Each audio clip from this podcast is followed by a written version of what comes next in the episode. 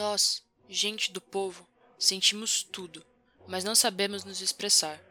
Temos vergonha porque compreendemos, mas não sabemos dizer o que compreendemos. E muitas vezes, por conta deste embaraço, nos revoltamos contra os nossos pensamentos. A vida nos bate, nos tortura de todas as maneiras e jeitos. Queremos descansar, mas os pensamentos não nos largam. Esse trecho faz parte da obra A Mãe, do escritor e dramaturgo russo Alexei Maximovich Peshkov, mais conhecido como Máximo Gorky.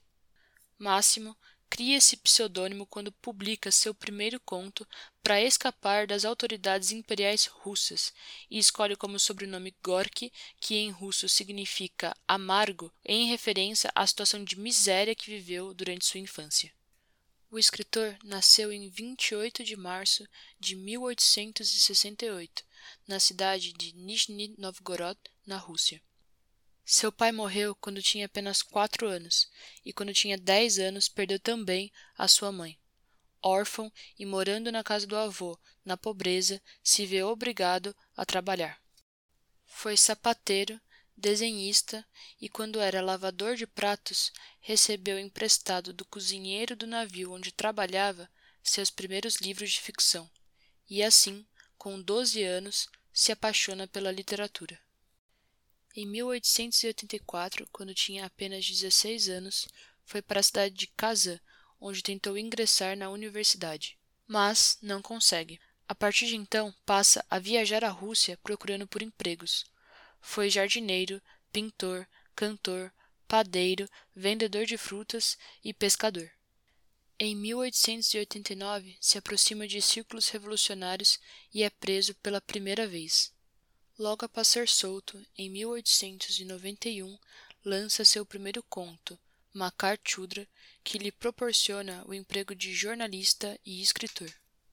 No ano seguinte, em 1902, Gorky escreve sua primeira peça de teatro, chamada Pequenos Burgueses, com a orientação de grandes dramaturgos da época como Tchekov e Stanislavski.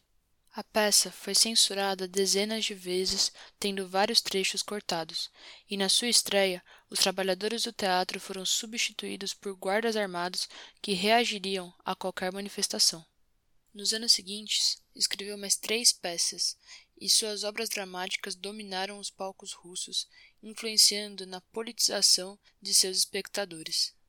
Em 1905, Gorky entra para o Partido Social Democrático dos Operários Russos, onde conhece Lenin. Então, mais uma vez, por ser considerado uma ameaça ao regime czarista russo de Nikolai II, Gorky é preso. Em seguida, por conta de forte pressão da comunidade internacional e de intelectuais como Tolstói, é liberto e foge para a Itália em 1906. No exílio, escreveu peças de teatro e alguns de seus maiores sucessos, como já citado A Mãe, de 1907, A Confissão, de 1908 e a sua trilogia autobiográfica, de 1913. Ao retornar à Rússia, já era considerado uma das maiores figuras literárias do regime comunista. Em junho de 1936, morreu de pneumonia e foi enterrado com todas as honras como o primeiro escritor proletário.